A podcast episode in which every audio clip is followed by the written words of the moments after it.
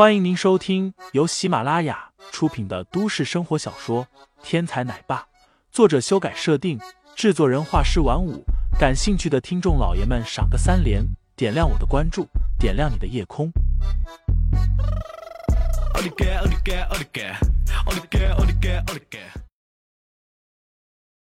第五十八章：杀手中。杀手为了任务，通常不择手段，他们的眼中只有金钱。林飞可不希望韩氏集团成为杀手的战场。白事官既然能够追踪自己的行踪，那么自己离开韩氏集团，白事官肯定能知道。为了不让韩萌萌等人一同落入危险，林飞决定引导杀手离开。乘坐电梯下楼，林飞抬头望了望闪烁着亮光的电梯监控器，心中忽然有所想法。此时。他已经明白了白石官是依靠什么来追踪自己了。利用城市里遍布大街小巷的视频监控，正是监控自己的最好的跟踪手段。大街上的摄像头大部分都是上网的，甚至韩氏集团的摄像头也是上网的。只要入侵各个地方的视频监控系统，那么自己的行踪将无所遁藏。欧烈，立刻检查明珠市所有的交通摄像头。查看是不是有被黑客入侵的痕迹，同时监控韩氏集团所有的监控是不是有被入侵的痕迹。林飞伸手摘下眼镜，以摩斯电码将问题发了出去。出来大楼不远，林飞转身进入了一条小巷。在林飞下楼的时候，在韩氏集团内部，另有一只眼睛通过监控正盯着林飞的身影。然后他拿起了电话，道。喂，豹哥吗？小弟王斌有事相求。豹哥是一个混混，在这一片的街面上混出点名堂，乃是王斌无意中所认识的。通过计算机算计林飞还不够，王斌还想让林飞颜面扫地，无颜在韩氏集团待下去。豹哥，我不用把人打死打伤，只要你让他随便破点相，然后扒光他的衣服。拍一段录像下来就好，如此多谢了。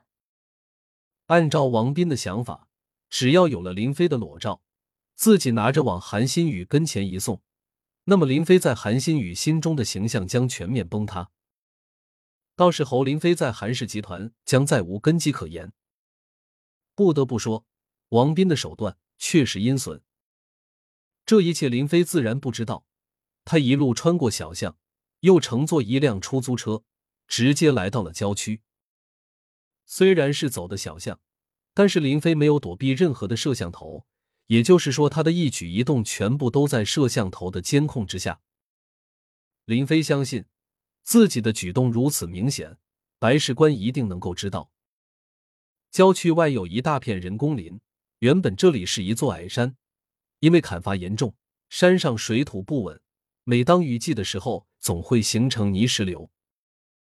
后来政府带头在这里种植林木，这么多年下来，这里已经变成一片林海。林飞下了出租车，心中对此很是满意。这个地方林木茂盛，用来处理两个杀手最合适不过。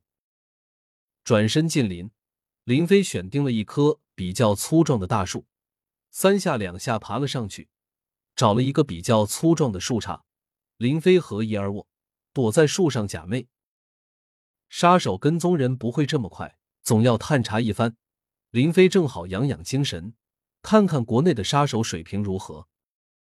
时间不长，树林里忽然进来了一群人，吵吵嚷嚷，东查西看。林飞细细分辨了一下，足足有二十来人。为首一人留着小平头，嘴边有个刀疤，这家伙可能是嫌刀疤难看。又在刀疤上绘了个纹身，侧面一看，仿佛一张豹子头差不多。这是杀手，有些不像啊。林飞看着这些人，有些不解。人呢？怎么进了林子就不见了？豹子头拎着一条短棍叫道：“豹哥，这小子一个人到这种地方来，会不会拜会什么高人啊？万一我们遇上就麻烦了。”一个尖嘴猴腮的家伙叫道：“有个屁高人，你丫的小说看多了吧？在明珠市，老子就是高人。豹哥说着，伸手给了那家伙一个暴力。都给我散开，好好搜一搜。王斌说了，只要咱们这活干得漂亮，直接给咱们十万块。豹哥一声吩咐，众人立刻欢天喜地扩散开来。十万块，这单生意太划得来了。林飞听到这里，心下了然，难怪不是杀手，这几个人是王斌找来对付自己的。这个家伙陷害自己还不够，竟然还想动武，看来不给他点教训是不行了。林飞想着，抬腿从树上落下。那树下正有两人经过，闻声抬头，被林飞一人一脚踢飞了出去。听众老爷们，本集已播讲完毕，欢迎订阅专辑，投喂月票支持我，我们下集再见。